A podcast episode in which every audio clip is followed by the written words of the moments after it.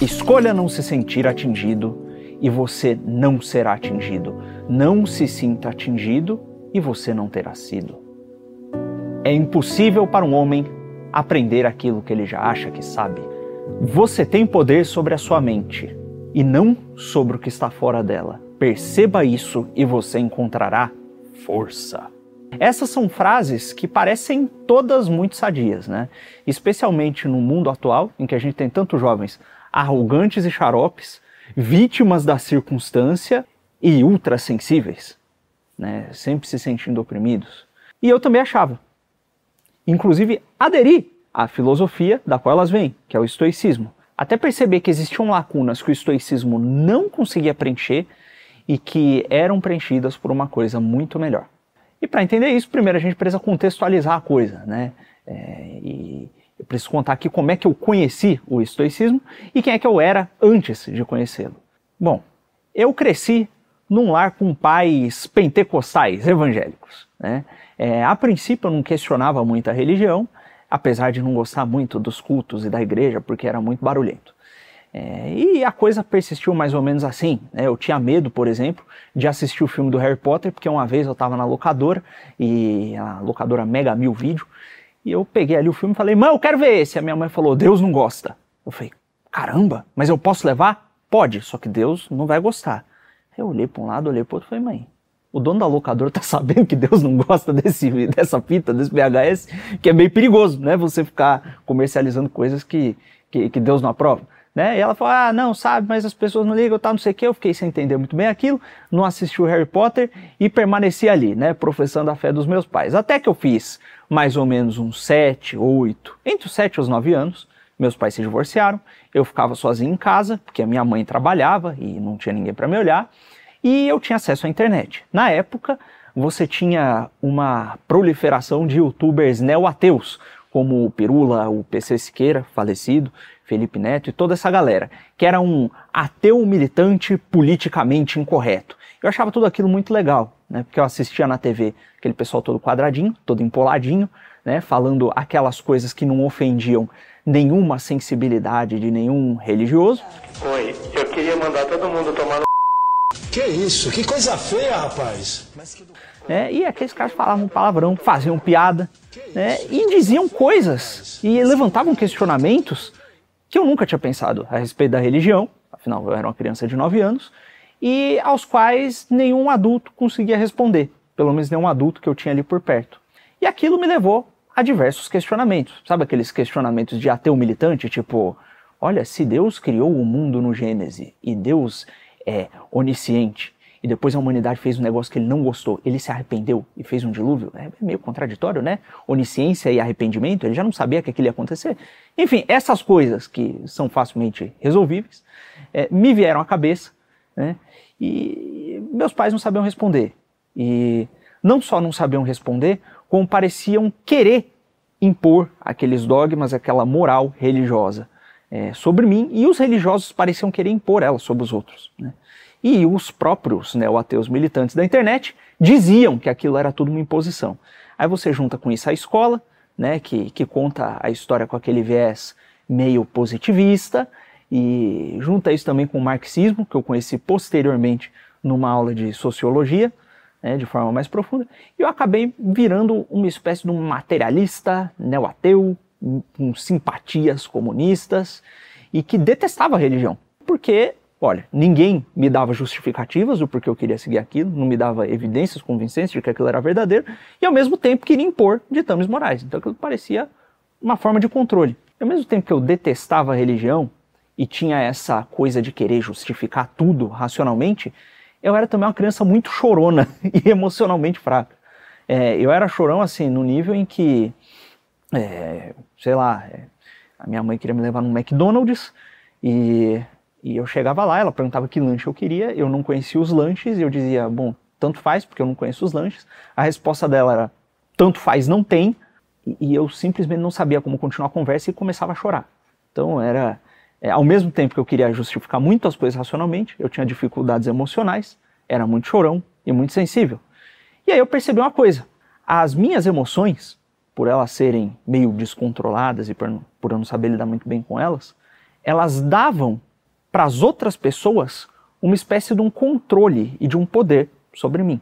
Né? Então, por exemplo, eu percebi que eu obedecia a minha mãe porque eu tinha medo de receber um castigo. Né? O castigo era um, um, um reforço negativo, e eu percebi que se eu não tivesse medo do castigo e que se eu não ligasse para as consequências dele, eu poderia fazer muito bem o que eu quisesse, porque aquilo não me afetava. E era a mesma coisa com a escola. Né? Então, aos poucos, eu fui tentando forçar esse autocontrole sobre as emoções para que as outras pessoas não tivessem, não pudessem ter poder sobre mim. É, e isso eu tinha por volta de uns 10, 12.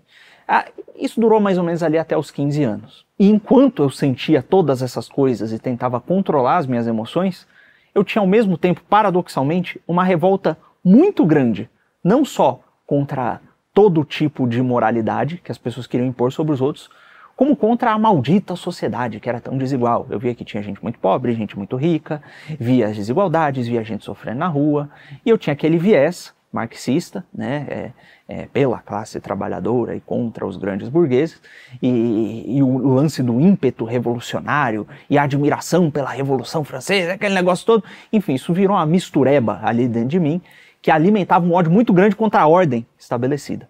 Enfim, isso foi durando até mais ou menos os meus 16 aos 19 anos, é, quando eu comecei a trabalhar e a ter contato com filósofos gregos, sobre os quais eu tinha aprendido durante as aulas de filosofia na escola e pesquisado de forma um pouco mais profunda.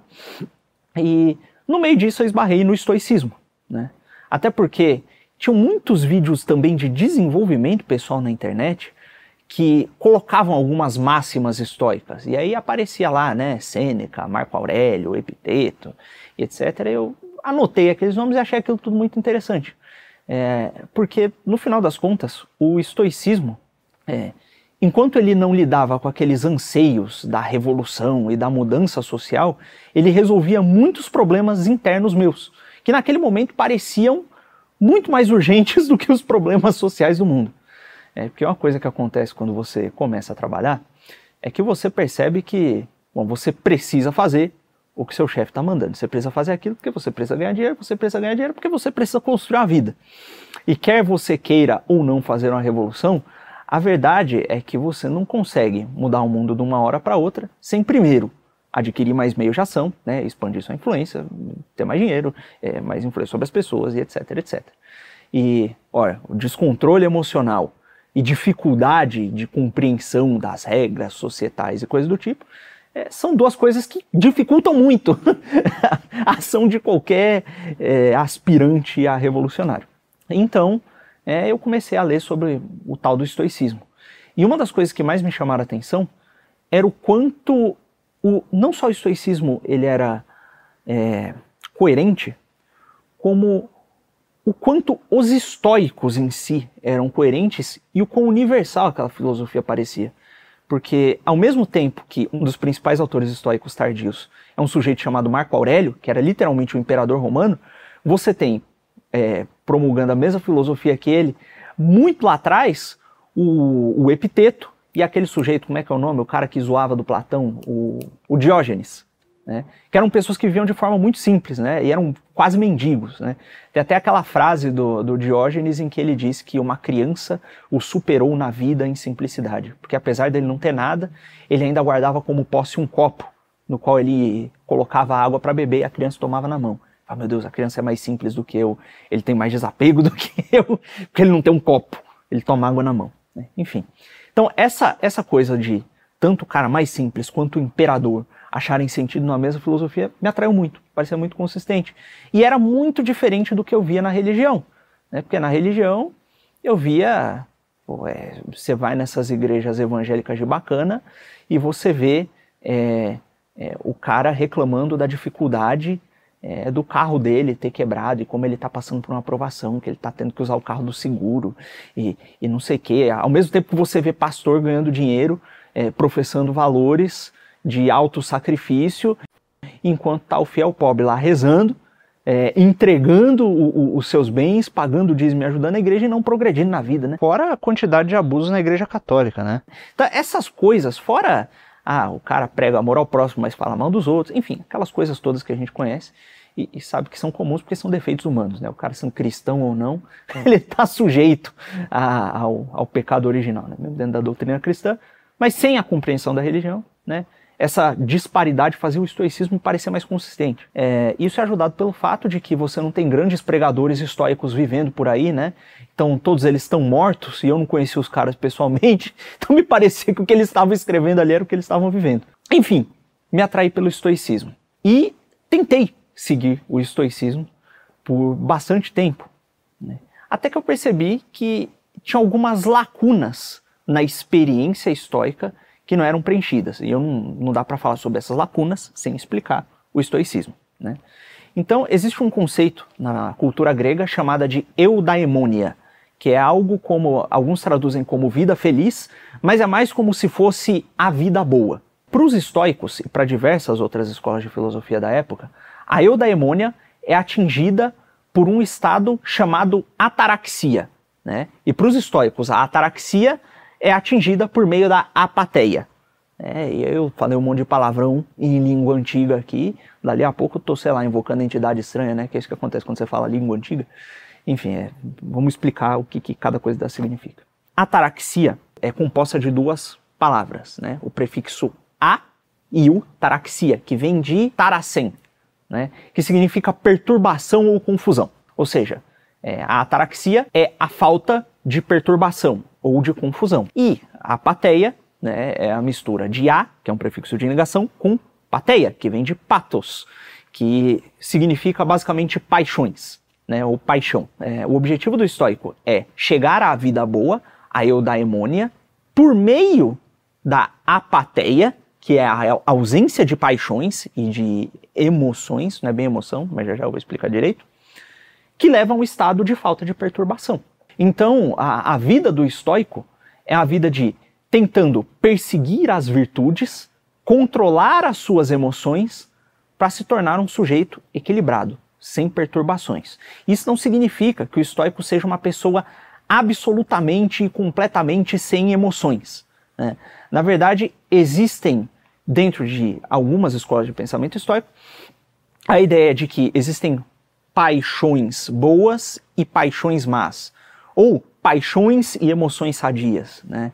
Então, ao mesmo tempo que o medo irracional, que leva à ansiedade, aquela coisa do cara ficar paranoico, ele está com medo por antecipação de alguma coisa que pode acontecer, mas que não tem indício, né? Ao mesmo tempo que isso é ruim, e é uma paixão, né, desordenada, má, você tem a cautela, que é visto como uma virtude, né? Porque você ser cauteloso, né? Você ser prudente é uma coisa boa. É, ao mesmo tempo que para o estoico o prazer e a busca do prazer é mal, você tem o prazer no cumprimento e no atingimento das virtudes como algo bom. E aí você vai ter até alguns autores estoicos que vão dizer que você, por exemplo, procurar, sei lá, se casar, comprar uma casa, e alguma coisa desse tipo não é necessariamente ruim, mas é uma coisa neutra. Né? E, e como uma coisa neutra, ela pode ou não te levar para perto das virtudes, ou te jogar no vício, né? Porque o cara pode, por exemplo, ir atrás de comprar uma casa e começar a ficar com ideia fixa é, nas posses materiais, etc. E para o estoico isso é ruim, né? Você ter esse apego ao material, porque o material, na verdade, ele não faz tanta diferença, né? Você pode, por exemplo, tanto ter uma casa é, e, e, ser emocionalmente perturbado, como você pode também viver ao relento e não ter perturbações emocionais porque você se controla. É, então, é, não, os históricos não, não, não cultivavam, não encorajavam essa busca do material, mas alguns deles também não proibiam completamente. Nessa explicação, também pode ter dado a impressão de que o estoico ele é um sujeito egoísta, né? que ele só se importa com o autocontrole dele mesmo e ele vive isolado e fechado em si. Isso não é necessariamente verdade, porque os estoicos acreditam que esse processo da apatia é uma forma de viver segundo a natureza humana. Né? E o que é essa tal dessa natureza humana? Para os estoicos, o ser humano é um animal racional e social. Então, você vivendo segundo a razão e suprimindo as suas paixões, você estaria ali vivendo mais próximo da natureza humana e cultivando valores que são sadios à convivência social também, né? Caso você seja um antissocial, um cara que suprime as suas paixões, mas mata o próximo, rouba as pessoas e faz esse tipo de coisa errada, é, ou sei lá, cospe na cara da tua mãe, alguma coisa assim, você estaria sendo antissocial. Né? E existe, na ideia estoica, é, uma espécie de uma noção de que todos os seres humanos eles são interconectados. Por quê? Como todo ser humano é racional e todo ser humano consegue, pela razão, perceber que existe no universo uma lógica, existem leis que regem as coisas, né? existem, existe uma consistência na, na ordem cósmica, né?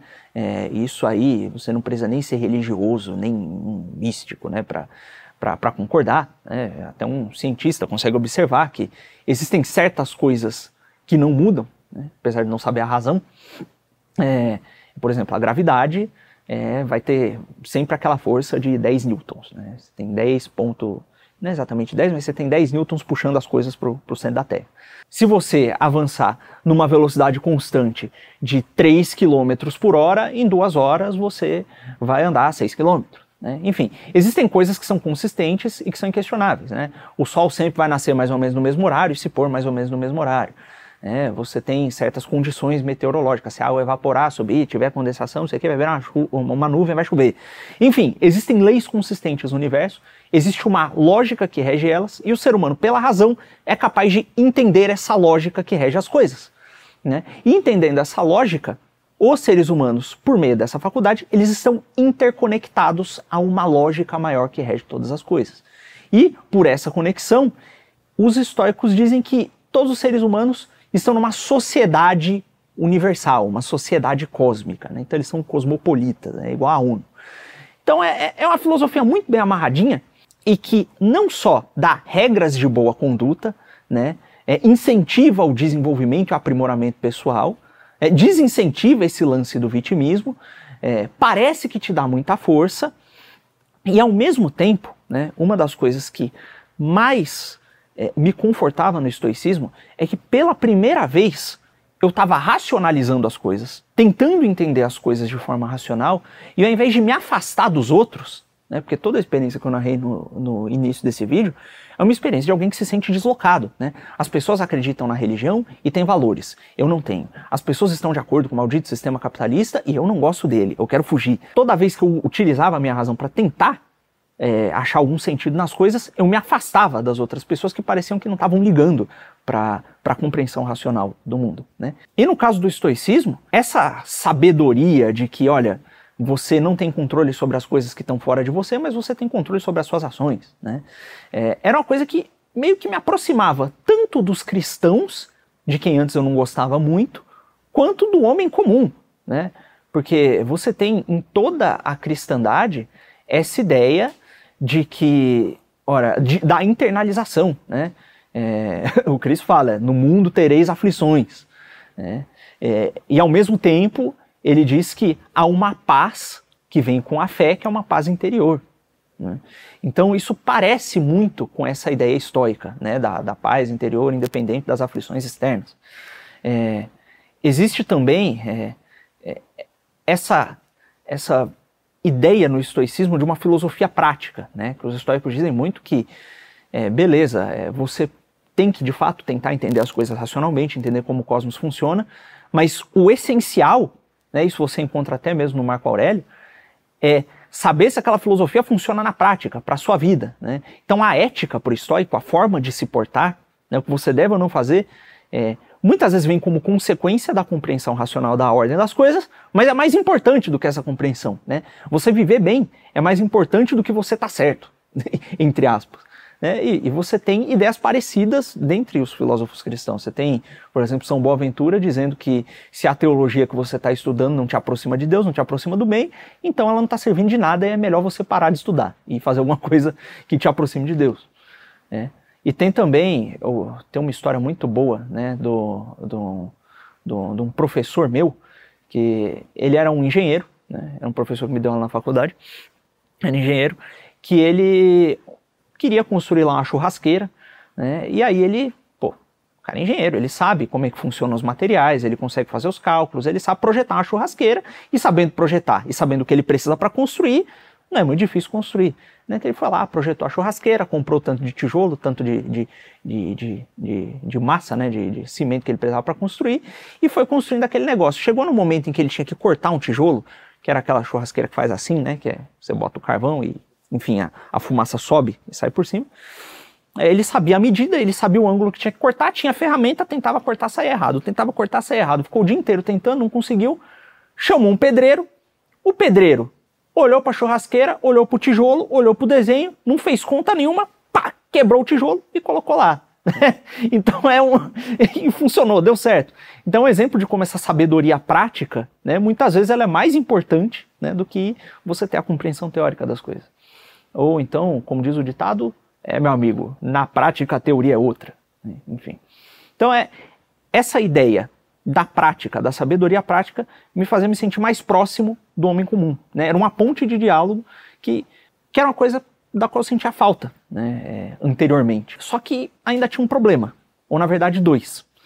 É, o primeiro é que essa ideia da apatia, de você suprimir as suas paixões, ela não me parecia uma forma sadia de viver a vida. E, na verdade, quanto mais eu praticava aquilo, por mais que eu ficasse melhor em, em, me controlar, em fazer as coisas independente da minha tristeza, da minha ansiedade, etc., é, eu me sentia meio vazio. E a segunda é que, se viver da forma estoica é viver segundo a natureza humana, então os seres humanos, seguindo essa natureza é, racional e social, deveriam viver naturalmente dessa forma. E se você sair na rua, você vai ver que não é bem isso que acontece. Né? É, você tem, por exemplo, a gente tem uma sociedade em que se a polícia para de funcionar, de repente pessoas normais que não roubariam passam a roubar. Né? Isso aconteceu há poucos anos atrás, quando a polícia entrou em greve. Você tinha filmagem de uma tia simplesmente entrando na loja, pegando as coisas e saindo. Né? Então, é, é, olha, se é natural ao ser humano ser racional e social, então por que, que as pessoas não cultivam esses valores, não buscam a, a tal da apatia para viver a ataraxia? Né? É, na verdade, você vê muito mais pessoas se guiando pelas paixões, né? É, buscando prazeres, etc, etc, etc. Então essas duas coisas me deixavam com uma dúvida na cabeça. Na verdade, o que eu percebia quando eu olhava na prática para os seres humanos que me pareciam mais realizados e que conseguiam viver a vida com maior felicidade não era uma ausência de paixões. Era, na verdade, é, uma forma de abraçar as paixões e abraçar, inclusive, o sofrimento é, que o estoico tentava meio que é, ter uma indiferença né, em relação, em prol de algo maior. A verdade é o seguinte: você pode conseguir suprimir perfeitamente suas paixões, você pode se tornar um sujeito impassível e você pode conseguir é, realizar todas as tarefas cotidianas que você precisa realizar. Mas no final das contas, se você não tem paixão nenhuma, se a única coisa que você faz é buscar ficar mais impassível e mais eficiente, é, você tem ali no centro dessas suas ações um vazio. Porque, olha, se você não deve buscar esses objetivos externos, né, que te colocam em risco é, de, de cair nos vícios e de cair nas paixões de novo, então por que, que você vai buscá-los? Se o estoico deve ser um sujeito impassivo, indiferente, por que, que ele tem que continuar se esforçando em viver? Não tem uma razão. E no meio desses questionamentos, eu encontrei no vídeo de um padre, né, que era o padre Paulo, uma explicação sobre uma escola de pensamento da psicologia chamada logoterapia, do Victor Frankl. Né? É, o padre Paulo, eu lembro que ele fazia uma analogia em que ele dizia que é, nenhuma coisa tem sentido em si mesma. Né? Então, por exemplo, se você vai para a escola, você vai para a escola não porque você quer estar na escola em si, é porque você quer se formar para prestar um vestibular e entrar na faculdade. Você quer fazer a faculdade para pegar um diploma e adquirir um conhecimento para fazer uma coisa, né? É, ou para adquirir uma profissão, entrar no emprego e ganhar mais dinheiro, ou para, enfim, conhecer mais profundamente uma coisa com outro fim, né? Então, o fim das coisas, o propósito da coisa está sempre fora da coisa, né? E o propósito da vida humana não pode estar, por definição, nessa coisa de você simplesmente buscar se anestesiar para fazer coisas dentro da vida humana. Tem que ter alguma coisa para além disso que move o ser humano a viver a vida que ele está vivendo. E quando você olha para essas pessoas, inclusive as pessoas mais simples que você vê sendo mais realizadas, você vê que muitas dessas pessoas vivem uma vida sofrida, né? vivem uma vida com muitas dificuldades, muitas vezes elas chegam em casa no final do dia cansadas, mas elas estão felizes. E elas são felizes porque normalmente elas têm o um apreço por alguma coisa. Você vê isso na mãe que dá o sangue e se sacrifica para criar bem os seus filhos. Você vê isso nos filhos que depois que os pais estão velhos se sacrificam para cuidar dos pais. Você vê isso nos religiosos, nos mártires. Você vê isso em pessoas que amam alguma coisa e são movidas por esse amor a aguentar os sofrimentos. Não em pessoas que são indiferentes aos outros, têm uma ideia de que a natureza humana é de uma certa forma e buscam ficar serenas em relação a isso para não se perturbarem. Né? Na verdade, o fim último desse cara, se ele leva esse raciocínio às últimas consequências, é se tornar uma mosca morta. Né? O cara está tentando virar uma planta, um vegetal, não sente nada. Né? É uma coisa muito estranha. É, agora, voltando a, ao segundo ponto que eu levantei, que me causava dúvidas, né? é, a verdade é que os estoicos têm algumas respostas para isso e, e que eu não achei que fossem respostas satisfatórias na época. O próprio Sêneca, ele dizia que é muito difícil viver a vida segundo o ideal estoico. E que ele mesmo não conheceu ninguém que o conseguisse realizar perfeitamente. É, e Sêneca é um dos maiores autores estoicos. E ele mesmo dizia que ele vivia lutando contra esses vícios e não conseguia realizar. É, e a razão que ele dava pela qual as pessoas, no geral, né, as pessoas que são seres humanos e que não vivem segundo a natureza humana, é, como os estoicos concebem, né, de forma racional e social, é, a razão que ele dá para essas pessoas não conseguirem viver essa vida é que as pessoas estão enganadas e não têm educação filosófica o suficiente. Aí eu lhe faço uma pergunta. Por que, que o Sêneca, que tem educação filosófica, não consegue viver? Ora, e por que, que existem pessoas que são ignorantes, analfabetas e muitas vezes são mais virtuosas e vivem a vida de forma muito melhor e muito mais satisfeita né, é, e muito mais realizada do que pessoas que são doutores, muitas vezes, né, é, graduados e que você vê assim, tendo uma vida muito triste, sem propósito. É, na verdade, a gente tem atualmente, é, se você comparar com a antiguidade, um mundo em que mais pessoas se alfabetizam, mais pessoas têm acesso a essa educação filosófica e mais pessoas, pelo menos, passam nas provas na escola acerca desses assuntos. E você tem uma taxa de suicídio que aumenta, você tem pessoas cada vez mais tristes, né? É, tem diversos estudos espalhados por aí constatando isso. Me parece que a educação em si, muito embora ela seja importante, e acho que ninguém aqui negaria isso, ela não resolve o problema. Né? É, e eu digo mais: o ser humano, tendo ele essa capacidade de raciocinar a razão, né, na verdade, ele é o único animal que a gente vê aí em todo o planeta que faz coisas que são contrárias à sua própria natureza. Né? Você vê, é, o macaquinho, a jaguatirica, é, eles têm ali os seus instintos. Quando eles sentem sede, eles bebem água. Quando eles sentem fome, eles vão lá e comem. É, mas eles não, por exemplo, comem um negócio, sentem prazer em comer e começam a comer demais até se tornarem obesos ou então, sei lá, até vomitarem.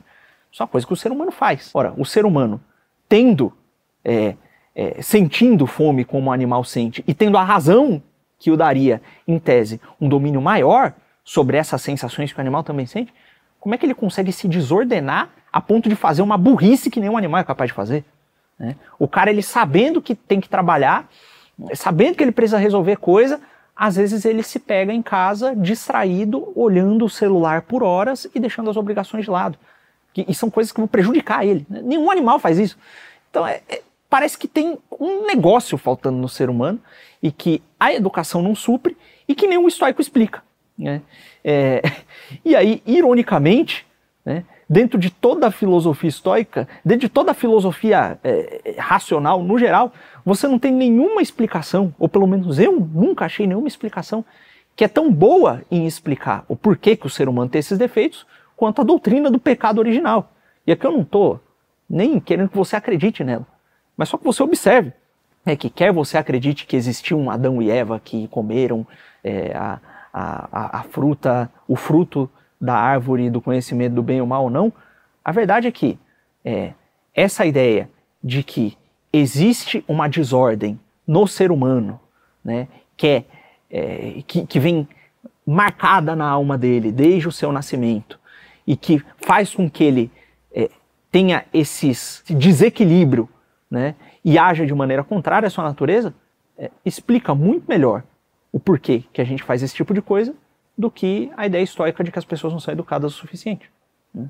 É, e as pessoas que vivem segundo o ideal propagado pelo cristianismo de abraçar o sofrimento e abraçar a cruz por amor a algo maior, elas costumam ter uma vida mais realizada que o cara que está simplesmente tentando é, se anestesiar e ser indiferente a todas as paixões e a todos os sofrimentos. E na verdade, existe um outro componente da filosofia estoica que fazia muito pouco sentido para mim, é, quando, mesmo quando eu comparava com alguns dogmas religiosos que eram muitas vezes justificados por filosofia racional. Né? Por exemplo, é, os estoicos eles basicamente enxergavam o mundo como se ele fosse um ovo e o ser humano também como se fosse um ovo.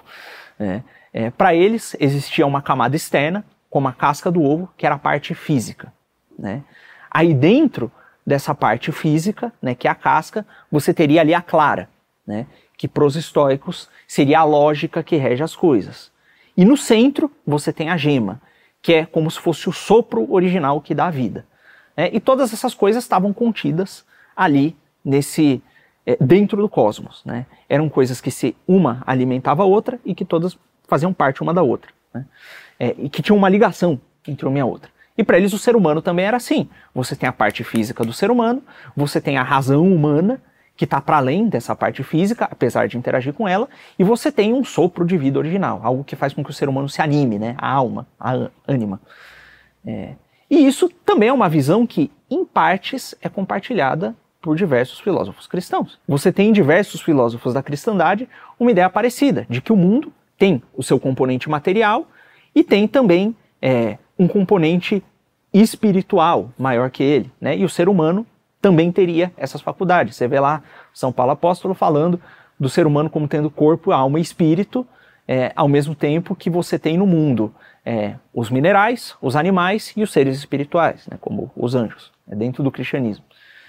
Só que existe na filosofia aristotélica e no cristianismo uma ideia de algo que transcende essa ordem cósmica, né? Porque para os estoicos tudo está resumido dentro do cosmos, é tudo imanente. Né? Então você tem como se fosse um sistema fechado e não tem nada fora dele. E aí quando você vai olhar para Aristóteles, você tem essa ideia, que é a ideia de potenciato, que eu vou, para as pessoas aí que são estudiosas de filosofia não brigarem comigo, que eu vou explicar utilizando os termos de causa e efeito, né, de que, olha, toda coisa que existe tem uma causa. E se toda coisa que existe tem uma causa, então, se você for fazendo a regressão, né, por exemplo, olha, é, se tem esse celular aqui, é, é porque alguém construiu. Né? E se tem alguém que construiu, essa pessoa que construiu tem que ter sido gerada por uma outra coisa. E aí tem que ser, ter sido gerada por uma outra coisa, por uma outra coisa, por uma outra coisa. É, a única consequência lógica que você consegue chegar disso é que existe uma causa primeira que gerou todas as outras coisas. Isso vem da filosofia grega pagã, não de um, de um cristão. E quando você olha os textos religiosos, você tem também essa ideia de um Deus externo, não criado, que criou todas as coisas. Então, quando eu olhava para a religião cada vez mais, eu via que tinham lá explicações que eram muito mais é, lógicas, que faziam muito mais sentido e que explicavam muito melhor a experiência humana do que os ideais estoicos é, quase materialistas aos quais eu estava aderindo. E o mais impressionante disso é que existem pessoas muito simples, novamente, que sem nenhuma educação, por um ato de fé, conseguem compreender essas verdades, né? ou pelo menos essas doutrinas que pareciam explicar muito bem a experiência humana, sem precisar dar toda essa volta que eu passei a minha vida toda dando, estudando esse monte de negócio. É quase como se tivesse uma coisa maior que entrasse em contato com a alma dessa pessoa e que a fizesse compreender o mundo por meio desse ato de fé. Então, sem precisar de todo esse estudo e de toda essa elaboração filosófica teórica, as pessoas compreendiam intuitivamente as coisas por um ato de fé.